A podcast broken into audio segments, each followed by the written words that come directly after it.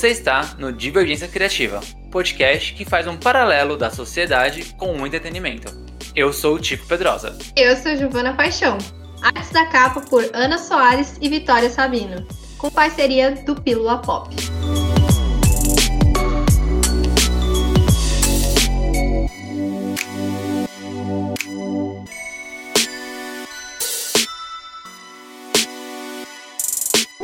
Gente acha que o Vogue nasceu com a Madonna. E eu sei disso porque eu achava. Então eu fui muito enganada por muito tempo e eu tô aqui para revelar essa situação que você está enganado. Se você acha que o Vogue nasceu com a rainha do pop, é porque a gente precisa conversar. Então, na verdade, a Madonna estava muito da ligada ali na situação que estava acontecendo ali em Nova York nos anos 80 e 90 e ela prestou atenção na cultura ballroom, que é uma crescente que estava acontecendo naquela época. E ela pegou esse estilo dentro dessa cultura e lançou o hit que até hoje faz muito sucesso, né? Todo mundo sabe o que é Vogue. Se você não sabe, vá procurar, porque é uma música muito boa. Mas a Madonna deu uma, deu uma roubadinha ali, né? Ela, ela deu. Mas é isso. Essa cultura, como a gente já falou, ela nasceu com o propósito de acolher a comunidade LGBT ela foi iniciada pela Crystal LaBeija, que é uma travesti que não se sentia representada nos bailes das drags brancas, na mesma época também. E aí ela fez o que toda pessoa insatisfeita e criativa faz. Ela fez o próprio baile, entendeu? Ela criou, ela faz o baile dela. E daí é, foi que quando tudo isso começou a, a surgir, esses bailes de dança, desfile, categorias. Se você conhece o Ballroom, você sabe o que a gente está falando. Se você não conhece, fica aí o nosso convite para você conhecer.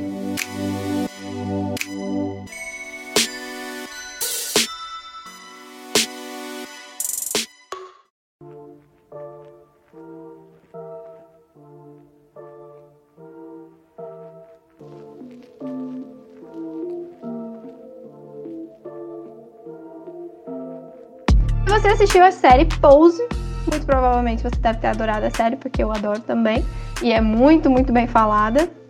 É, a gente faz o convite para você ir além também da série Pose. E por isso, a gente chamou uma participante hoje, uma convidada, para falar com mais propriedade do que eu e Tico, que não fazemos parte do, do Ballroom, mas a Loriana Celina, ou para as pessoas que ela já se apresentou como Pérola, tá aqui para falar com a gente. É prazer, meu nome é Lorraina Celina, eu tenho 19 anos e na cena eu sou conhecida como Pérola. Eu me iniciei na cultura ballroom faz mais ou menos dois anos.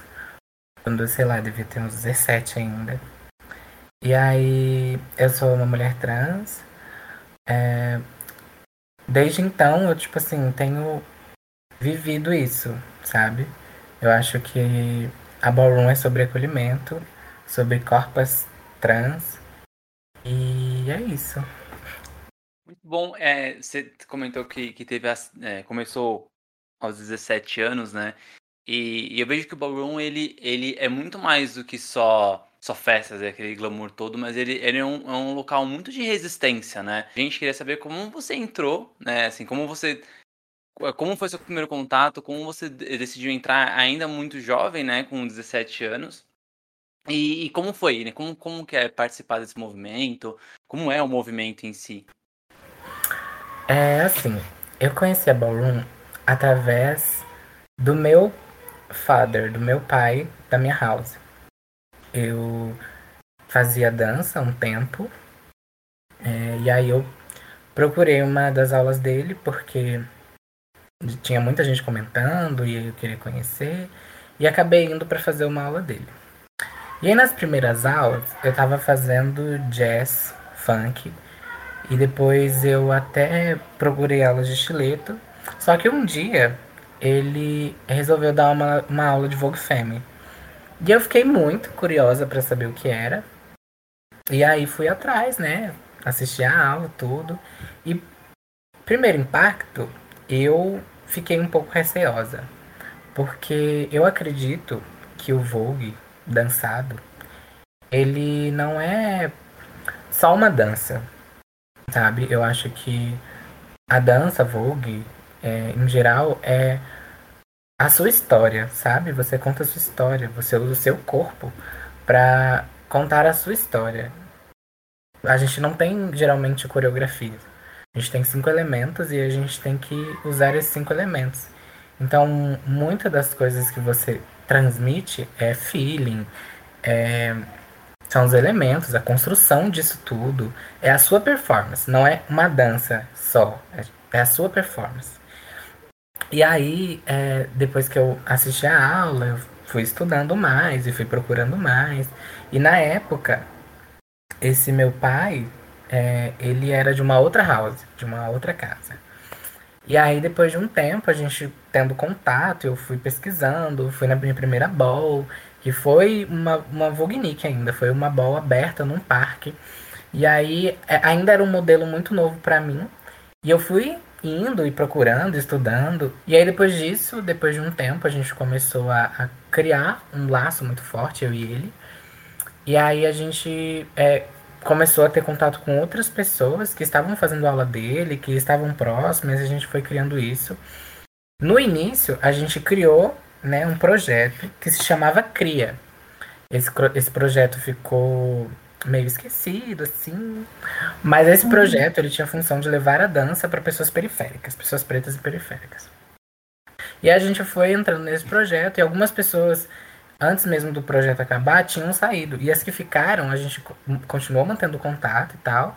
E aí, depois de um bom tempo, a gente treinando junto, indo para assistir aulas junto, fazendo várias coisas. É, em... Ai, meu Deus, eu não vou lembrar a data agora. Mas em novembro de algum ano aí, não lembro se ano passado, ano retrasado. Não, mentira, foi ano retrasado, 2019. É que, né, que sacanagem, né? Porque 2020 ele. Não conta. Ele né? não conta. Ou, ou ele vale por zero ou ele vale por 50. 2020 foi o maior delírio coletivo da história. É isso. e aí, às vezes, quando a gente vai pensar assim, a gente esquece que 2020 existiu, né? Aí é bem difícil. Uhum. Mas em 22 de novembro de 2019 foi inaugurada a House of La Raia, que é a Kick House, que eu faço parte hoje. Uhum. E desde então eu tenho estudado cada vez mais a ballroom e me aprofundado cada vez mais.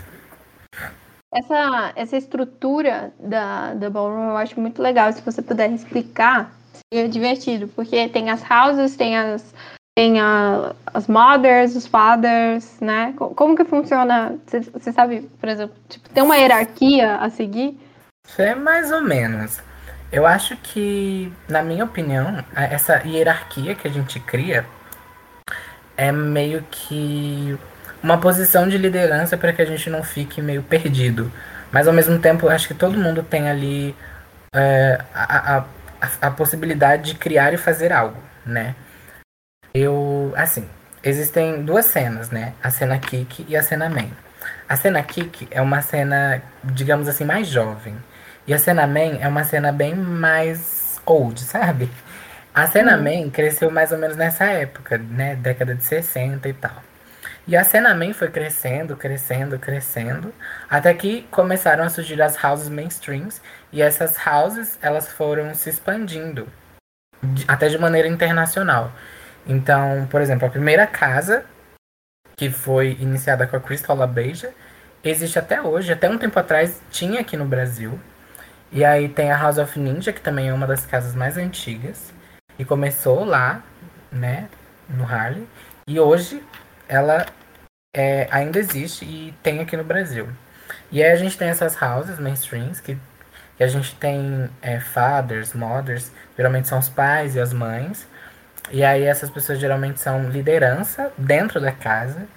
E aí na cena mainstream a gente tem, também tem títulos como Legendary, Statement, Star, é, e esses títulos são dados para pessoas que têm, é, sei lá, tantos, tantos anos de contribuição na cena, ou que já estão na cena há tantos, tantos anos, enfim.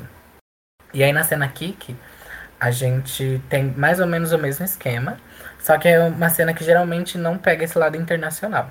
Geralmente a cena Kick é mais nacional. Existem sim Kick Houses que são internacionais, mas em geral elas são nacionais. E aí os títulos não contam em casas internacionais. Porque a cena kick, acho que, entre aspas, é uma coisa mais divertida, sabe?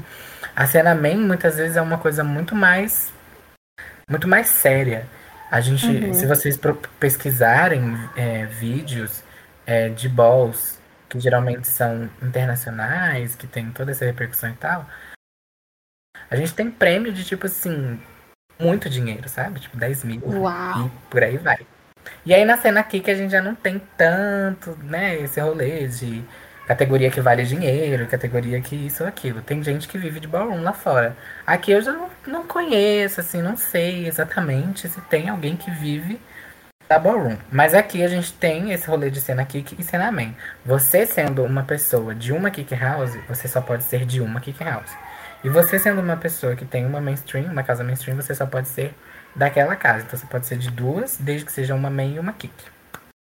Entendi.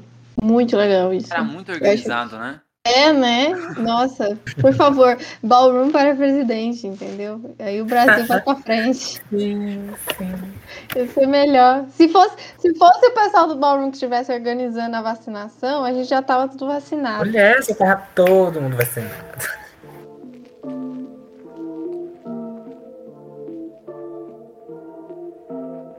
E aí, Pérola, você é, comentou sobre essa diferença, né, da, da, da cena nacional, da cena brasileira e da de fora, né? Você tem, né, alguma, alguma inspiração nacional, mesmo sendo essa cena tão diferente, e às vezes aqui no Brasil até é, bem menos conhecida, e, e- ou, ou ainda, né, além da nacional, você também tem uma inspiração internacional, assim, que você fala, nossa, quero ser essa daí, sabe? Olha, referência nacional. É uma, é- a, a gente ainda tem uma cena bem pequena no, no Brasil, assim. Mas eu tenho algumas referências nacionais. E também tenho muitas referências internacionais. Então, as internacionais é bem mais difícil. Listando, né? É, já vai Um fazendo a de- tem que lista. Vou pegar, vou pegar aqui a listinha e vai falando. Real, real, tem a listinha. Mas assim, uma das minhas maiores referências atualmente é, internacionais é, é mais sobre performance. Porque eu gosto de ver a performance dela. E é a Barbie. Eu não vou lembrar agora de que house que ela é, mas ela é muito boa. E as minhas referências nacionais são muitas, porque eu acho que quando eu construo a minha performance, eu me inspiro também, né, na- em outras pessoas. Eu tenho a minha história, mas muitas vezes eu consigo me enxergar, consigo enxergar também um pouco do que eu conto na minha performance em outras performances. Então eu tenho a Makayla, que é tipo assim, super referência aqui no Brasil. A Zayla, que é minha madrinha. A Juana, que eu acho a performance dela assim incrível. Ahn, e tem mais uma que eu gostaria de lembrar aqui. Mais uma não, mais duas. Eu estou, tô tentando lembrar o nome. Mas uma delas é a minha mother. Que é a Bibi. E ela é maravilhosa. O puro creme, soft encante da ballroom inteira, sabe? e o meu father também, que é muita inspiração pra mim. Eu geralmente busco mais me inspirar em mulheres e travestis. Porque eu acho que a- o Vogue Femme, que é a categoria que eu mais estudo, é sobre feminilidade. E eu, eu sinto um pouco de diferença nas performances de Butch Queens, que são gays afeminadas. Na performance de Uhum. Femme Queens, que são mulheres trans e travestis. E na performance de mulheres cis. Então eu sempre busco me inspirar mais em mulheres e travestis. Mas eu tenho algumas referências de Butch Queens também. Tá, Eu tava aqui pensando, é... Tudo bem que, co- como é alguma coisa, é algo que não nasceu no Brasil, e eu acho que tudo que. Eu e a gente vem comentando bastante sobre o quanto o Brasil é, é heterogêneo culturalmente falando, né? E óbvio, né? Aqui também a gente tem uma. Um, um grande problema de, de LG, é, LGBTfobia, né? Acho que é um dos países que mais mata.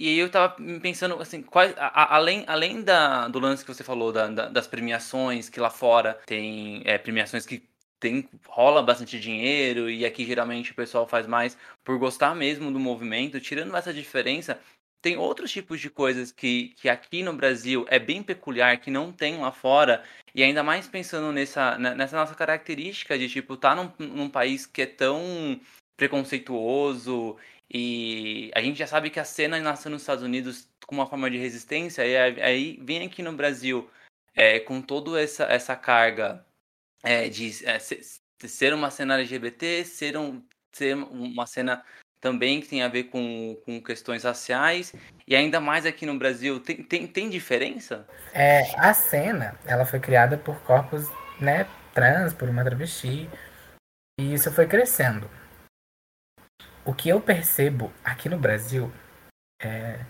sobre. É, eu acho que é sobre o que você falou, né? O Brasil ainda é o país que mais mata LGBT. O Brasil é o país que mais mata travestis e transexuais. Então, uhum. muitas vezes eu percebo que falta travesti na cena.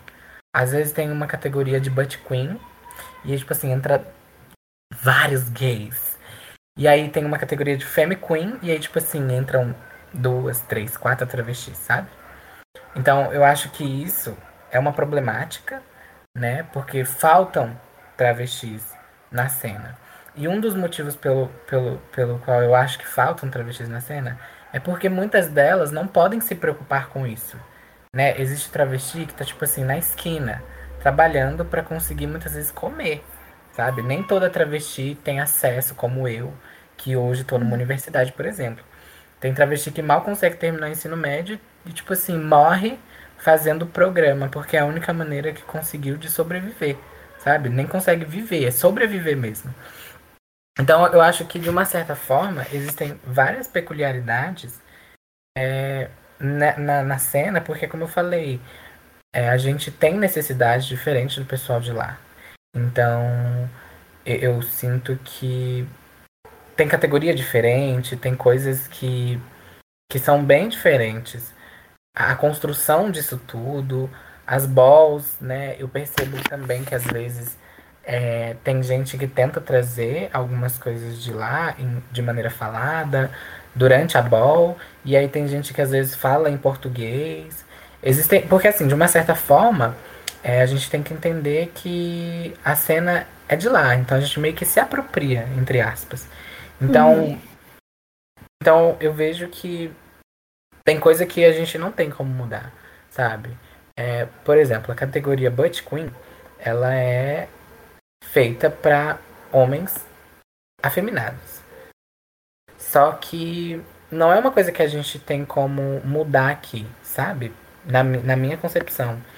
A gente não pode colocar, tipo assim. O nome da categoria é Categoria para boiolas afeminadas, sabe? Tipo assim. Uhum. A categoria é Butt Queen. Então, tem coisa que eu percebo que é da cultura e vai ficar, é isso, não tem como mudar. Mas aqui no Brasil a gente tem, por exemplo, uma categoria que se chama Baticu.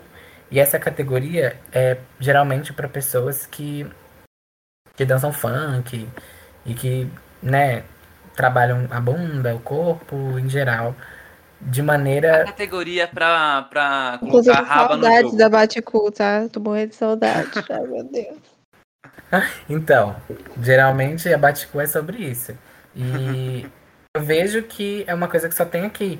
Então é uma resistência aqui, do Brasil, com funk, sabe? Uhum. Então a gente tem, tem, tem, tem coisas aqui que não vão ter lá, assim como vão ter lá e talvez não tenham aqui ou que vão ter na Colômbia, que vão ter no Chile, que vão ter em vários outros lugares que aqui não vai ter ou lá não vão ter. Isso é, é depende bastante, sabe? É, vocês, acho que vocês pensam muito sobre a estrutura, né? Você não pode alterar Sim. uma estrutura que já é tão sólida, né? Eu acho que eu, eu penso assim. É sobre isso, eu acho que a, a gente estrutura... pode acrescentar, né? A gente pode. Sim, acrescentar, é sobre isso. Mas a Muito estrutura mais. em si, ela já, já é formada, sabe? Uhum. Bom, a gente falou aqui bastante. Eu queria também saber se tinham outras coisas além do Vogue, porque o Vogue é a palavra mais conhecida, né? Quando a gente fala desse uhum. estilo. Mas você já comentou que tem, então, Butt Queen, Femme Queen, como, como, quais são os outros? Só para ficar bem certinho. É, então, as categorias, é, elas não são geralmente um padrão. As categorias, uhum. elas podem ser construídas. Geralmente, a gente tem as classificações. E aí essas classificações, elas podem ser divididas e colocadas de maneira em que só esse tipo de grupo pode caminhar ou aquele, sabe? Por exemplo, a, a, gente tem as categorias que são Runway, que é sobre desfile, Best Dressed, que é sobre melhor roupa, Sex Siren, que é sobre sensualização, e enfim. E a gente tem Vogue Femme, a gente tem Old Way, que é a primeira forma de Vogue dançada, a gente tem New Way, que é a segunda forma de Vogue dançada, e Vogue Femme é a terceira. E aí a gente tem várias categorias, como eu falei, tem Batcool, tem enfim, existem várias categorias. E aí, é, às vezes, existem essas diferenças. Por exemplo, Femme Queen Performance. E aí é uma categoria só para mulheres trans e travestis. E aí é sobre performance. Então você pode dançar Old Way, New Way ou Vogue Femme. É, a gente tem Butt Queen Performance. Vogue Performance. E aí é só para homens gays, afeminados, enfim e podem dançar Old Way, New Wave ou Femme.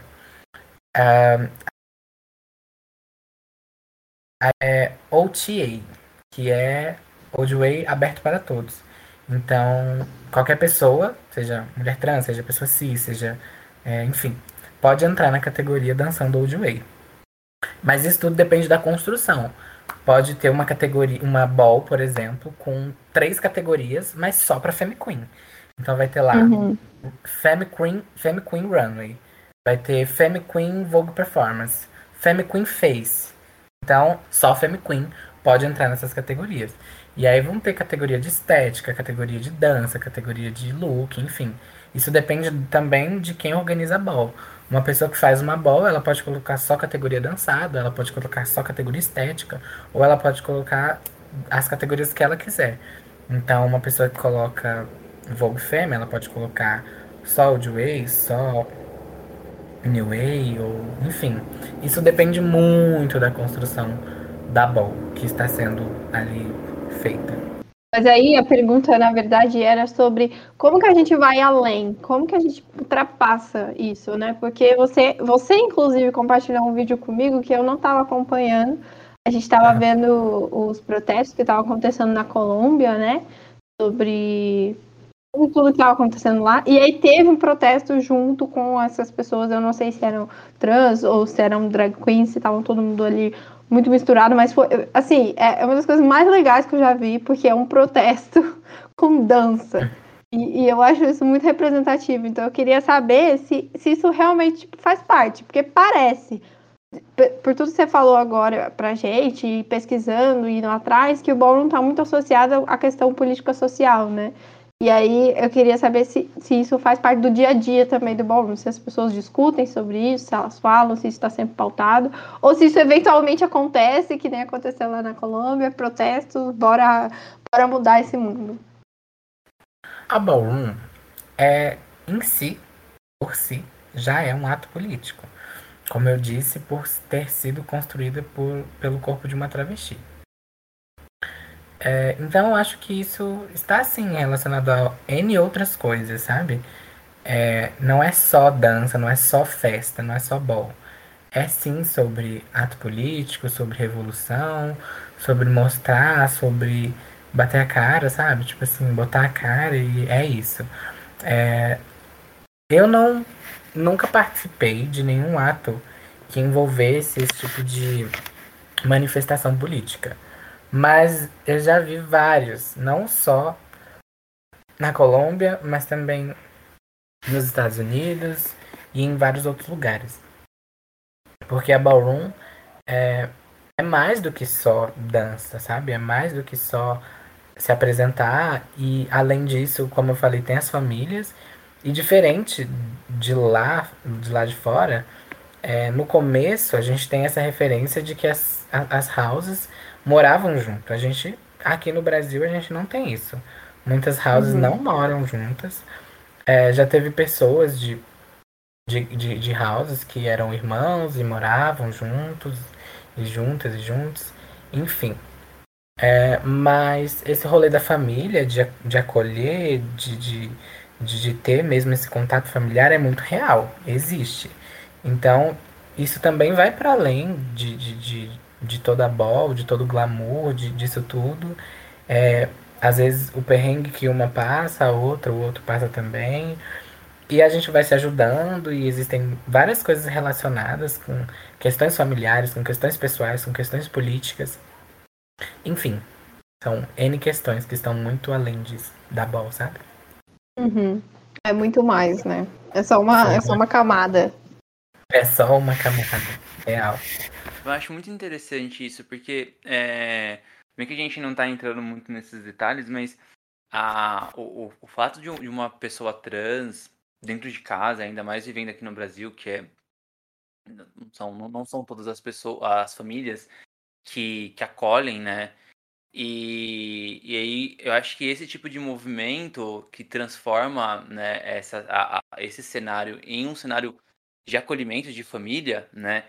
Ele é super importante, porque é, quantos moradores de rua hoje são travestis e trans, né? E estão na rua justamente porque em, é, foram mandados embora de casa e não teve é, como se sustentar.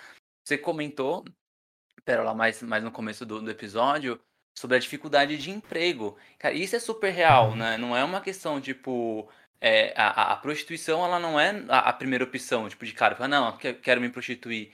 É muito difícil conseguir emprego, e até questão, e até empregos que são mais, mais é, em aspas, né, operacionais, como, por exemplo, é, passa-roupa, é, é empregada doméstica e tudo mais, porque você vai entrar e ter contato com famílias que também podem ser preconceituosas. Então, conseguir até esse tipo de emprego é super difícil, né? Há um tempo, né? No mês passado, a gente teve a discussão lá no No Limite entre uma mulher trans, eu não lembro agora o nome das participantes, mas foi uma mulher trans e foi outra mulher lá toda. A Iris. A Iris e a Ariadne. Ariadne? É, é a, a, a Iris é a trans, né? Não, é a outra, é a Ariadne. A, a Ariadne? É. E aí elas discutiram justamente por causa disso, né? Porque, na verdade, a Iris, que é, que é aquele estereótipo da, da, da, mulher tradicional brasileira, né? Cis, loura, de olho claro, e que diz que se esforçou, passou fome para emagrecer. Nossa, super esforço. Mas é, falando que não sempre tem uma opção, né? E, e, aí a gente, a gente tem é, o cenário ballroom que traz uma, um acolhimento também para esse tipo de problema que a gente tem na sociedade, né? Que é a falta de emprego, que é a, a, a o despejo familiar, e aí nesse cenário você tem esse acolhimento, né? Sim. É, para muitas, muitas das minhas, das iguais a mim, das semelhantes a mim, a única opção é a prostituição. Eu não vou dizer que eu me vejo nessa posição de privilégio, porque eu acho que ser uma travesti, uma mulher trans, já me tira quase todos os privilégios. Eu, eu digo que eu tenho acessos. Eu tenho o acesso de ter uma família, é, eu tenho o acesso de ter conseguido entrar numa universidade, eu tenho o acesso de, de ter conseguido conquistar algumas coisas, mas eu não me vejo nessa posição de privilégio, porque muitas vezes eu sofro pencas transfobia na rua, é, eu sinto que de uma certa forma é, o racismo também me atravessa, porque eu sou uma mulher de uma mulher preta de pele clara, mas isso não me ausenta totalmente da possibilidade de não sofrer racismo e ter que escutar piadas racistas o tempo todo. Um dos motivos pelo qual eu passei a voltar, é, alisar o meu cabelo, por exemplo, foi, foi isso, sabe? É, eu tava no início da transição e eu via pencas, pencas, pencas piadas com o meu cabelo, várias frases hostis e coisas que me machucavam muito. E eu fui percebendo que o cabelo liso, muitas vezes, além de limpar a minha imagem, é, criava uma certa passabilidade. As pessoas na rua me tratavam menos no masculino com, com cabelo liso, sabe? Então isso foi aos poucos me empurrando e desde então eu, eu mantenho meu cabelo liso. E aí eu queria perguntar para vocês, é, quantas professoras trans vocês conhecem? Se vocês têm alguma pessoa trans na família, se vocês conhecem alguma travesti que é advogada, que é sei lá, N coisas. Porque a gente não ocupa espaço. Eu é, estava analisando e aparentemente eu sou a única travesti da minha sala na universidade, sabe? Então, para mim é muito muito doido pensar nisso, sabe? Não, não, eu não consigo ver pessoas iguais a mim na universidade. Muitas vezes a gente encontra assim um gay, sabe? Mas longe da minha realidade. Muitas vezes é um gay branco, privilegiado, totalmente heteronormativo. E que tem a vida dele super tranquila, super estável, que vive bem, que com certeza é, tá na universidade porque os pais têm dinheiro para pagar, saca? Eu consegui entrar na universidade, sim, mas não foi ah, com a maior facilidade do mundo. Não pago 100% do valor. O que eu consegui foi 50% e foi com muito esforço. E quem paga não sou eu, porque eu mesma não tenho condições de pagar. Quem paga são os meus avós, que eram as, foram as últimas pessoas com quem eu morei é, nos últimos anos, até eu conseguir sair de casa. Então acho que existem várias questões a serem pautadas, é, várias coisas a serem analisadas. Existem várias mulheres trans e travestis que às vezes só precisam de uma oportunidade, de uma ajuda, sabe? Enfim, acho que é isso. Arrasou. Perfeito, perfeito. Arrasou. Beleza, e aí a gente já pensa em ballroom e a gente já, já associa aquelas casas de show cheia, todo mundo lá se divertindo, dançando, se expressando. Só que aí chega a pandemia e fala, hum, não pode aglomerar, né? Como é que foi? Como é que foi esse ano de 2020? Como é que tá sendo em 2021 por causa disso, né? Essa, esse uhum. distanciamento da, da, da, da, aglomeração, né? Que a gente gosta tanto. E, e já que sabe lá quando vai chegar a vacina aqui no Brasil, né? Como é que tá a uhum. expectativa para voltar, assim? Eu acho que é como eu falei e repito sempre, a ballroom é um lugar de acolhimento e de cuidado com essas corpas trans, com as corpas pretas, enfim, com as, com as corpas que estão ali presentes e que produzem isso. E eu, assim, o formato online, para mim é muito difícil. Eu não vou dizer para vocês que eu super super tô inteirada ali no, nas balls online, nas, mas, porque eu não tô, mentira. Mas existem balls uhum. online, existem é, algumas coisas nesse formato, palestra, é, aula, enfim. É, para mim, a expectativa de voltar é muito grande. Eu sinto muita saudade da minha família, sinto falta de poder é, trocar, sabe? Ter essas trocas, esse amor, esse carinho. Sinto falta de poder treinar, sinto falta de poder estar numa bowl, sabe? Sentir esse calor das pessoas, é, esse, esse acolhimento. É, eu acredito que para muitas pessoas a ballroom é um dos únicos espaços de acolhimento, um dos únicos espaços de se expressar, sabe? E muitas vezes é, não é só sobre dançar, não é só sobre, sobre se expressar de maneira artificial, sobre ah, bagunça, festa. É, muitas vezes a ballroom, nas próprias categorias, existem pessoas que entram nas categorias já é, se referenciando a questões políticas, a questões sociais, a questões, né, que são problemas pessoais de várias pessoas. E eu acho isso muito importante né? Além de ser um lugar de acolhimento, um, um local de, de, de, estar junto, de, de sentir, de estar presente, enfim. É um local onde as pessoas podem se expressar, expressar sua realidade, expressar o que elas sentem, o que elas vivem, de maneira livre. Eu, eu acho que essa palavra você frisa ela muito, né? O acolhimento. E aí, quando você tem uma, Sim. uma pandemia que, que faz com que esse local de acolhimento não, se, não seja é, é, seguro, né? Falando sobre saúde Sim. pública, né? É, é, é, muito complicado, porque ali era a única segurança. É, né? e aí aquele espaço já não é mais seguro para ninguém. Então isso é bem complicado. Ai, vamos torcer pra vacina logo. Vai, planeta, pelo amor de Deus. Deus, gente, alguém faz alguma coisa aí, não sei. Chame os Vingadores. É, Pelo chama os. Vingadores. Alguém, alguma coisa. Pode vir alienígena, sabe aquele, aquele filme lá, o Independence Day, que eles têm um, jogam um raio lá na Casa Branca? Tá aí o Planalto, gente. Vamos pra, pra ver se vai alguma coisa, pelo amor de Deus.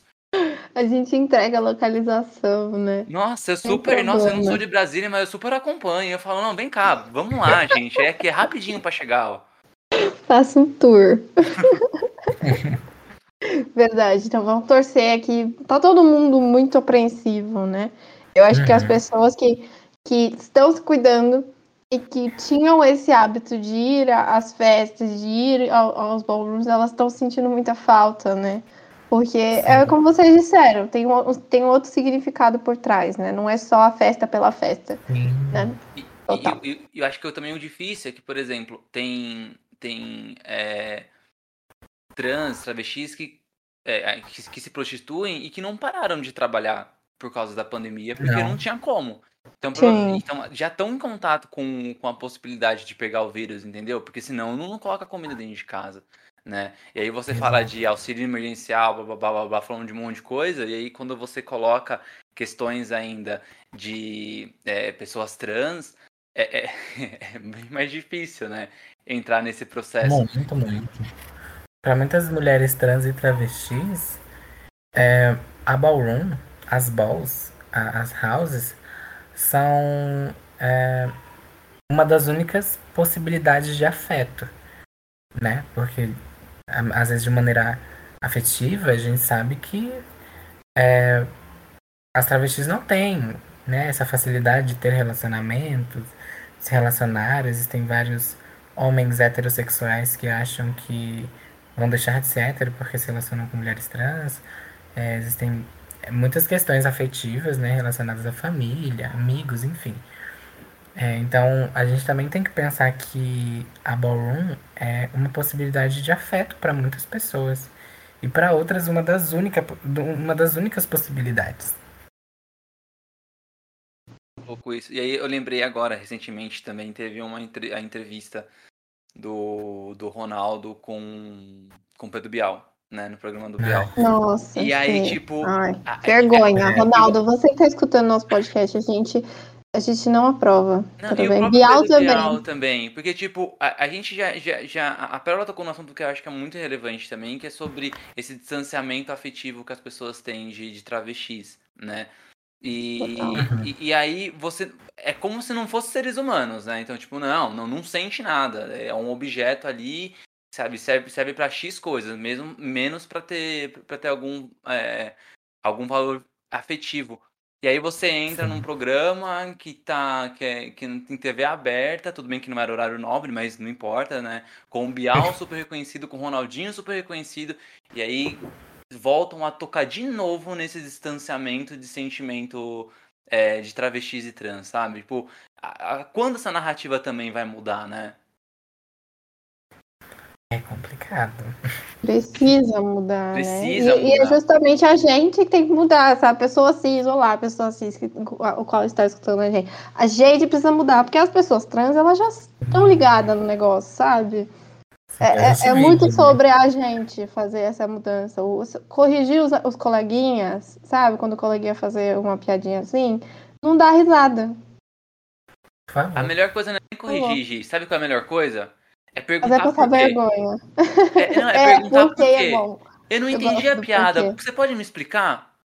Ah, isso é muito bom. A, a pessoa, ela não consegue explicar. Ela vê ela, começa a tentar explicar e começa a ver o quão absurdo é a explicação. Né? Isso é e aí, verdade. aí para. Pode, É. pode, pode não mudar a vida dessa, da, da pessoa, mas no momento ela passou ali uns 5 minutos de vergonha e tá bom. Perfeito. Incisiva essa, essa, essa técnica. Eu gosto dessa também. Eu gosto de fazer a pessoa se expor. Não eu, né? É ela que tá se expondo. Oxi. É, ela que falou bosta. É ela que falou. Eu só perguntei por quê, né? Eu só fui, eu só fui ingenuamente perguntar por quê. Né? Sustenta sua gracinha. Você não falou besteira? Então sustenta. Exato. Ai, ai, Jojo Todinho é um ícone. Mas então, voltando para outros ícones, eu quero falar sobre outros ícones. É, a gente tem a, a mídia, né? A gente falou, então, sobre, sobre coisas mainstreams, né? Então tem algumas casas que são mainstream. Mainstream é basicamente as pessoas que estão ali na maior visualização e hoje em dia as coisas que mais têm visualização é o que? É Netflix, é TV, é YouTube. E, e, tem uma grande participação, eu vejo pelo menos, tipo, acho que da Netflix hoje em dia, de trazer mais é, programações representativas. E aí eu trouxe dois exemplos, que são o RuPaul's, né? O RuPaul's Drag Race, que é um, é um reality show de competição entre drag queens. E aí não envolve, talvez, assim, eu acho que, acho que foi uma vez só de uma temporada que eu vi uma pessoa que era trans. Mas geralmente são homens, né? Homens geralmente gays, que fazem a, a arte de ser uma drag queen. E Pose, que também ganhou um super, um super visibilidade depois que foi pra Netflix, porque é da FX. Então, o que eu queria te perguntar é se você acredita que esses programas que estão trazendo mais essa visibilidade, eles ajudam a diminuir o, preconceito com essas pessoas trans e travestis. Qual é a sua visão sobre essa, essas, esses programas televisivos, né, que seja, é, o que, que eles estão trazendo de benefício ou malefício, depende da sua opinião. Hum, vamos lá. É, acho que existem várias questões a serem pautadas, são muitas camadas. É, e aí, assim, acho que sobre RuPaul, que é uma, uma série de drag queens, é, ao mesmo tempo que, que ajuda muitas pessoas, é, dificulta a vida de outras. Acho bem problemático. Porque eu já estive num grupo onde é, era o assunto era apenas a série RuPaul's Drag Race.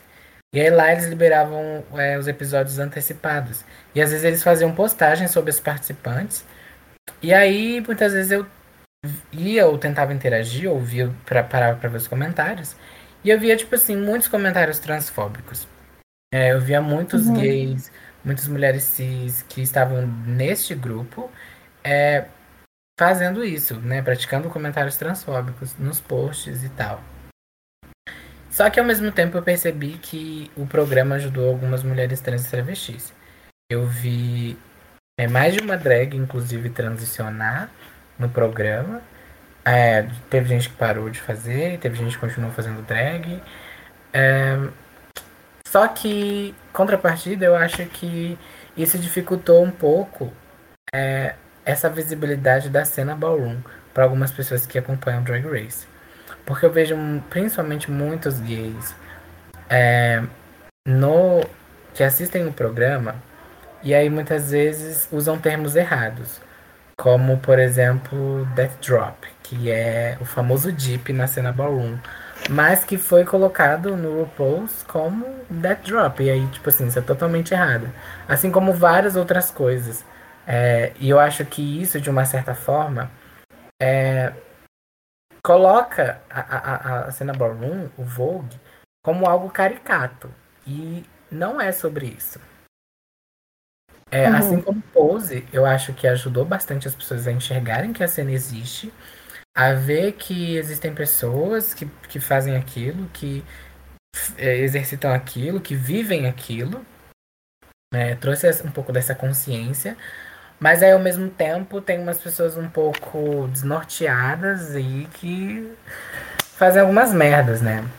Por exemplo, eu vi uns dias atrás um relato de uma mother que recebeu um comentário de um fã de Pose pedindo para entrar na house dela e tipo assim, são vários processos, né? Eu acho que não é porque você assistiu Pose que você já é ali a gata da performance.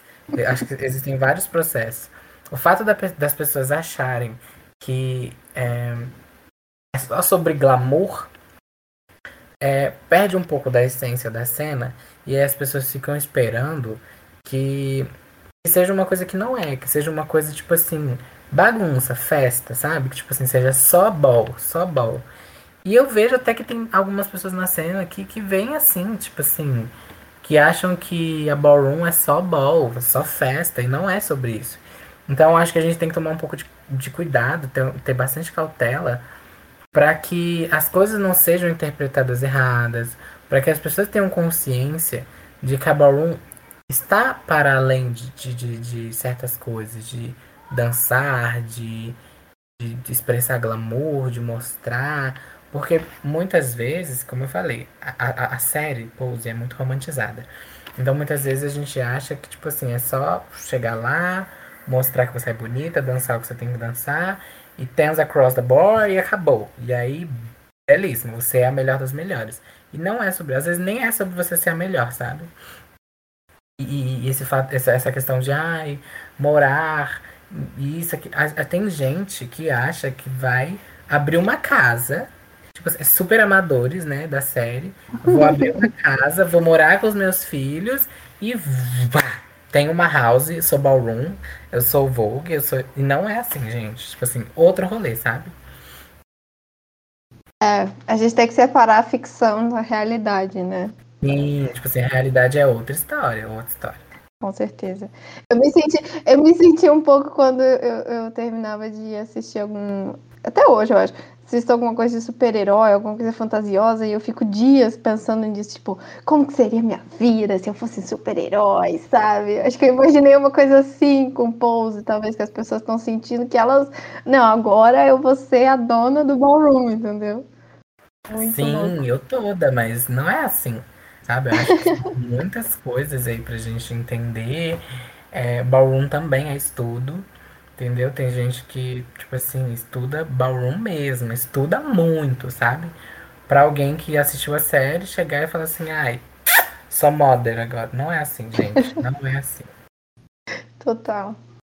Eu me lembrei bastante, né? Eu acabo entregando a idade às vezes, porque ali no, no final dos anos 90 começou toda uma, uma movimentação das pessoas olharem para o cenário é, travesti, de drag queen, por causa de dois filmes, né? Que foi a, a, o filme de comédia Gaiola das Loucas e o Priscila a Rainha do Deserto.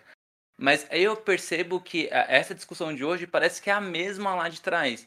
Que é, é a, o público médio, né? O, o público não interessado de realmente pesquisar sobre a, a cultura, e no caso de, de hoje que a gente está conversando sobre o, o ballroom, é, ele fica só no, no estético, né? Ele fica só na, na dança, ele fica só nas roupas, ele fica só no, no figurino, uhum. só que ele não vai pro além. E eu acho que eu vejo que é muito parecido, né? O que você vem comentando do, com hoje, e eu lembrando das coisas lá no finalzinho dos anos 90, começo dos anos 2000, que aí também todos os lugares falavam sobre isso. Era matéria no Fantástico, era matéria não sei aonde, era matéria não sei do que, mas sempre com a mesma temática, assim, tipo, não sai da superfície. Uhum. É muito isso. Eu, eu vejo isso em vários, vários, vários locais, em vários aspectos. E eu, eu, eu, eu sinto que as pessoas muitas vezes elas são um pouco superficiais em várias questões, né? Tipo, é, quando eu falo, por exemplo, que eu estudo visagismo e terapia capilar, é, eu vejo muitas pessoas falando, ah, eu sei o que é visagismo, mas na real não sabem. Assim como existem várias pessoas que fizeram, tipo assim, um curso base de dois dias de visagismo e se sentem super visagistas. Então eu acho que em vários aspectos, né, em várias questões, existem pessoas que vão, vão estar ali no superficial, sabe? Uhum. Existem pessoas que são especialistas em porra nenhuma. Exato. Exatamente. Agora, agora, eu fiquei em dúvida. Eu já ouvi essa palavra visagismo, mas não faço ideia agora do qual é o significado. Então eu queria que você explicasse. Porque eu fiquei. Nem precisa pro episódio, mas assim, eu queria saber o que é, porque eu não sei. então. É... O que é visagismo?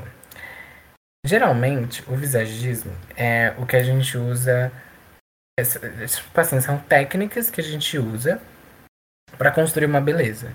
Então, encontrar a beleza, né, individual de cada um. Então, uhum. é, Na verdade, é, esse é o conceito que você vai encontrar, por exemplo, na internet ou em alguns lugares. Mas eu, eu tenho estudado para melhorar para mim e construir melhor em mim o que é o conceito do visagismo. O visagismo, ele, né, de maneira óbvia que clara, ele é usado para encontrar a beleza individual de cada um. Então a gente usa técnicas é, que não são cirúrgicas. Por exemplo, uma maquiagem, um cabelo, uma roupa. Entender essas, essas técnicas e, e juntar elas. Por exemplo, uma pessoa que tem uma silhueta X, mas eu preciso de uma silhueta Y. Então eu vou usar técnicas de cores, de corte de roupa, de estrutura, para entender qual a cor vai embaixo, qual a cor vai em cima, o que vai melhorar a silhueta, como vai deixar a silhueta desse jeito, se ela é desse jeito, e enfim. Maquiagem, a gente tem que entender que é, as técnicas que eu posso usar no meu rosto usando maquiagem talvez não seja a mesma técnica que eu vou usar na outra pessoa. Às vezes eu preciso iluminar e criar sombra em, em, em lugares do meu rosto que talvez eu não vá usar no rosto da outra pessoa. Às vezes um cabelo que combina melhor com a minha personalidade talvez não vai combinar com a personalidade de outra pessoa. Então são várias técnicas que a gente usa para para encontrar a beleza interior de cada um, para entender o que a pessoa gosta, o que ela não gosta. Inclusive eu faço vários vários dossiês, várias várias consultorias de imagem pessoal, consultoria de beleza, consultoria de cor, enfim. É isso. Que interessante. Uma aula. Uma, uma, toda uma construção, eu achei. É que é assim. Conceitual. Quando, eu, eu faço cabelo há mais ou menos, mais ou menos uns seis anos. Só que, quando eu comecei, na época, eu não tinha muito apoio da minha família. Porque isso foi, tipo, antes da transição. Então, a minha mãe dizia que aquilo não era para mim e que não era legal. Mas depois de um tempo em que ela viu que era aquilo, acabei fazendo e, e continuei, não parei, porque é uma coisa que eu gosto. Só que eu nunca tive, eu, mesmo trabalhando, eu nunca tive como pagar um curso, tipo assim, especializante que eu gostaria de fazer. Uhum. E aí, uhum. quando eu tava na oitava série, eu comecei a estudar sobre. E aí eu descobri um curso que era de visagismo e terapia capilar na Embi Morumbi. E na época eu fiquei impressionadíssima, porque eu não sabia que tinha é, graduação para para isso na época, né? Porque eu também, na época, eu tinha uma, uma visão muito superficial do que é ser cabeleireira, né? Então, pra mim, era só fazer cabelo. E aí, quando eu descobri, descobri esse universo de várias coisas e comecei a me aprofundar, eu fiquei assim, meu Deus, eu preciso disso. Isso foi na oitava série. E eu comecei a estudar toda a grade do curso. E aí comecei a pesquisar sobre tricologia, comecei a pesquisar sobre terapia capilar, comecei a pesquisar sobre várias coisas. Só que a gente não consegue achar esse tipo de coisa na internet porque são coisas que a gente vai achar muito rasas. E aí, tipo assim, o curso é muito mais que isso, né? E aí eu descobri que esse curso só tinha na Embi Morumbi. Eu fiquei, meu Deus do céu, como assim? Só existe em uma universidade. Mas aí eu falei, não, eu vou dar um jeito, eu vou fazer. E tipo assim, isso foi um plano que eu construí para mim na minha cabeça na oitava série. E aí, quando eu cheguei no segundo ano, eu comecei a estudar. Mas é, eu tive depressão. Então, para mim, estudar era muito difícil. Porque eu já tinha ansiedade desde muito tempo. E aí eu passei, fiz acompanhamento psicológico durante um bom tempo. Só que em algum momento eu fui agredida e aí eu desenvolvi crise de pânico. E aí, tendo N coisas, era muito difícil estudar.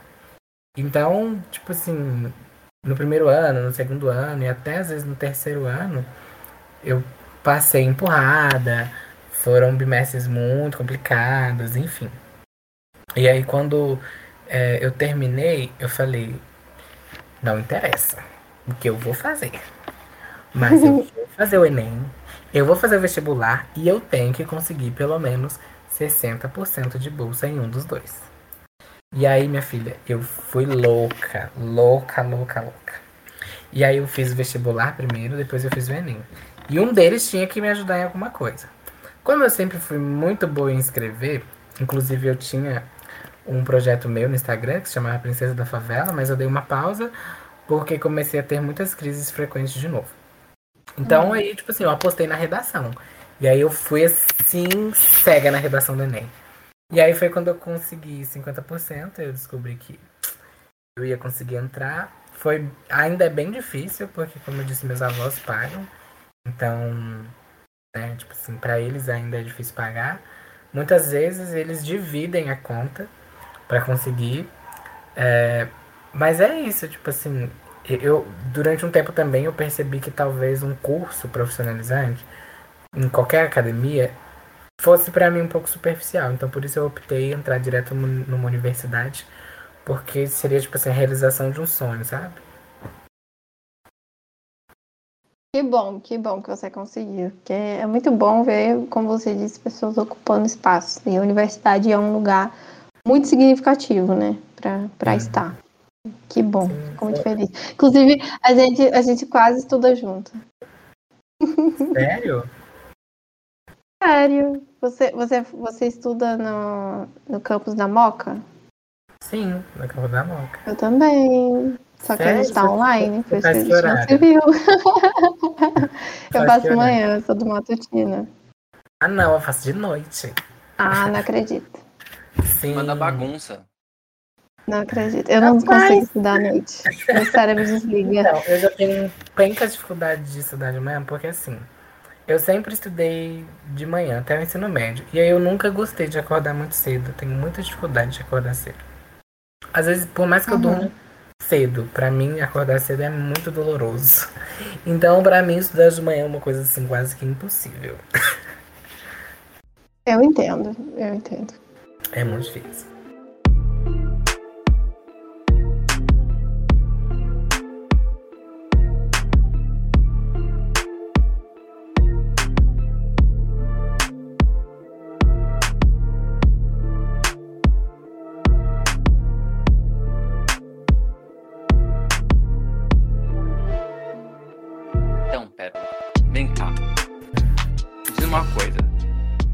Recado você daria para alguém que gostaria de participar da cultura ballroom é, e que, sei lá, ainda não sabe como, é, com, você fala tanto de, de, de, acolhimento, então abra seu coração. Qual seria o acolhimento pra, é, que você daria para essa pessoa? É, bom, primeiro, é, é o que eu falei, né? A Ballroom está aí, procure saber. é, acho que primeiro procurar estudar, entender fundamentos das questões, tudo que, que é né, realmente importante. É procurar perfis é uma boa dica. Existem perfis brasileiros e nesses perfis a gente tem baú online, a gente tem palestra, a gente tem várias vários meios comunicativos, né, que acho que aproximam as pessoas da cultura. É, entender quem é você, tipo assim, qual lugar você quer ocupar, acho que isso também é muito importante e procurar por houses, famílias que consigam te transmitir conhecimento, sabe? É, existem várias, várias houses, kicks, pelo menos, né? Eu não sou de nenhuma mainstream, por enquanto eu sou 007, mas existem várias kick houses que é, dão aulas, que dão né, palestras, que dão, enfim, várias coisas. E acho que esse meio comunicativo de você ter contato e você, né, se aproximar, vai te, vai te ajudando e criando em você, sabe, essa necessidade, essa vontade de se aproximar cada vez mais estudar cada vez mais. E quanto mais você estuda, mais você quer aprender. É, né, entender que não é só dança, entender que dança muitas vezes não vai ser nem a primeira coisa. Comecei a dançar Vogue Femme em mais ou menos 2018, e aí, tipo assim, eu fui melhorar a minha performance, acho que, sei lá, ano passado, sabe? Porque a gente tem que entender que performance não vai ser a primeira coisa, não vai ser a maior necessidade de você estar numa, numa house, de você estar numa ball, de você conhecer a ballroom. Entender que, tipo assim, vai muito mais além, né? Dessa superficialidade de, sei lá, fazer um grupo de dança. Não é um grupo de dança, então existem várias questões várias coisas para se, pra se pensar, várias coisas para se estudar, várias coisas para se entender. Aliás, é eu, eu tava, enquanto a gente tava aqui no episódio, eu, tava, eu entrei no seu Insta e fiquei olhando seus destaques, né? Menina, mas você dança muito. Uhum. Que lindeza. ah, a gente só tá trazendo gente talentosa pra cima. Ó, Meu Deus do céu. O nível tá subindo. Pois é. Pois é. Ai, agora eu tô me sentindo.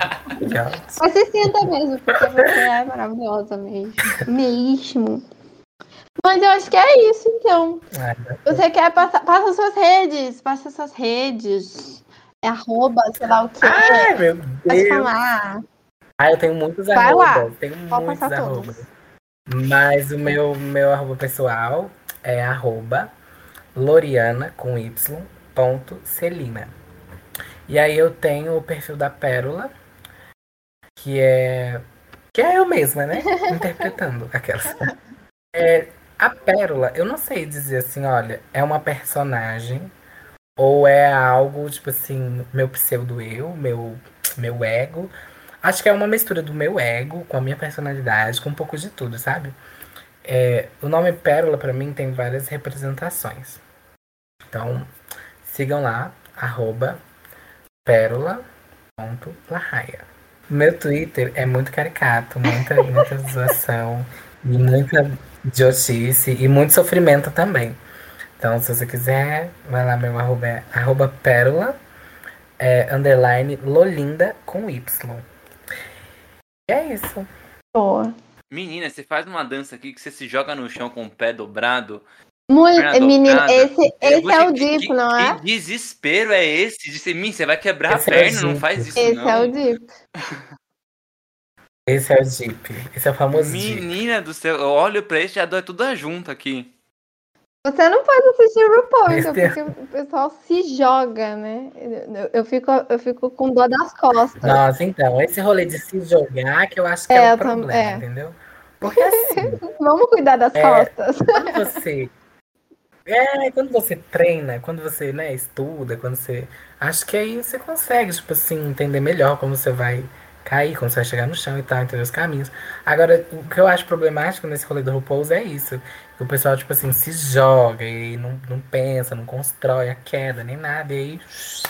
É onde vem as lesões, onde vem os rolês. Eu lembro da minha avó gritando, vai bater a cabeça, menino, sabe? É a mesma coisa. Você vai se jogar assim, bater a cabeça no chão. É o mesmo sentimento. Mesmo sentimento, é. olha só, hein? Sim. Nunca achei. Nunca achei que ia virar minha avó, virei minha avó. Pois é. Ah, é isso, maravilhosa. Eu amei o episódio, muito obrigado. Eu também, eu adorei. Ai, obrigado. Acho que a gente ensinou muito. Ansiosa já pra, pra ouvir. A gente te marca, te marca, bota aí em tudo quanto é canto. Passa lá no Azul, Insta. Então vai ser chique. A gente pega, vamos marcar sim. Tô super convidada também para outros episódios que a gente for ter alguma ideia, achar que combina contigo, a gente vai chamar. Muito obrigada por ter aceitado o convite. Se cuida, cuide da sua ah, gargantinha, por favor. Tome água, tome limão e mel. Pode deixar. E aí? na hora de se jogar no chão, pelo amor de Deus. Isso, se alonga. Alongamento é tudo. Por favor. Alongamento é tudo. E quando voltar, eu prometo que eu vou, vou assistir uma apresentação sua. Prometo. Quero, quero ir no, no, no ball. Tá gravado, hein? Tá gravado? Tá gravado, vai ao ar, vai todo mundo ouvir. Pode cobrar. Se você não for, tem como todo mundo. Ó, todo mundo vai cobrar aqui Não, pode cobrar, eu quero muito. É. Eu não sei, eu não sei o que será de mim depois da, da, da vacina atingir o meu braço, entendeu? Porque assim, eu gosto muito de festa, mas eu, eu, me, eu virei uma idosa de 90 anos com a pandemia. Vou dormir cedo. Nossa, isso é muito real. Não consigo dormir mais, tipo, passar a noite em claro. Coisa que eu fazia com tanta facilidade antes e hoje já me dá dor de cabeça. Então, talvez demore um pouquinho, mas eu vou super. Sim, claro. Tranquilo. Não se preocupe, tem balls de dia também. Tem balls de dia? Ah, esse, então esse eu vou. Esse é mais fácil. Esse que eu quero. Bom, gente, então é isso. Muito obrigado por vocês terem ouvido mais um episódio aqui do Divergência Criativa. Obrigado, Perola, por, tá, por ter participado, ter ensinado muito a gente, mostrado essa cultura maravilhosa, esse cenário sensacional. E eu espero aí que todos fiquem muito bem vacinados, pra gente ver um monte de jacarezinho aí voltando pro ballroom. Sim, uma vez a hora de virar jacaré. Amém. Então, beijo pra vocês, até semana que vem com mais Divergência Criativa. Até.